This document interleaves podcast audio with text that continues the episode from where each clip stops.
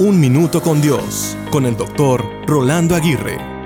Leí la siguiente frase el otro día y tomé nota de ella. Dice, donde el Señor te plante, florecerás y darás fruto, porque es la gracia de Dios que te sostiene.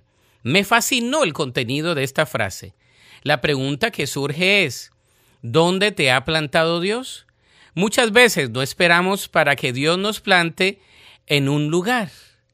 Vamos de un lado para otro, de un trabajo para otro, de una relación hacia otra, de una iglesia a otra, y no dejamos que Dios nos plante en el lugar indicado, correcto y en el tiempo oportuno. En estos tiempos, medita en qué áreas de tu vida necesitas que Dios te plante. Solo así podrás dar fruto. Quizá la razón por la que te frustras porque no ves fruto es porque no dejas que Dios te plante en el lugar relación, trabajo, ministerio o situación que Él tiene planeado para ti.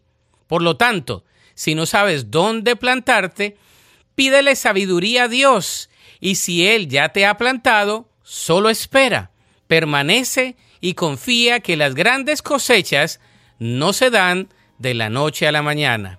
Es solo por su gracia que será sostenido. La Biblia dice en 1 Corintios 15, 10a pero por la gracia de Dios soy lo que soy, y su gracia no ha sido en vano para conmigo.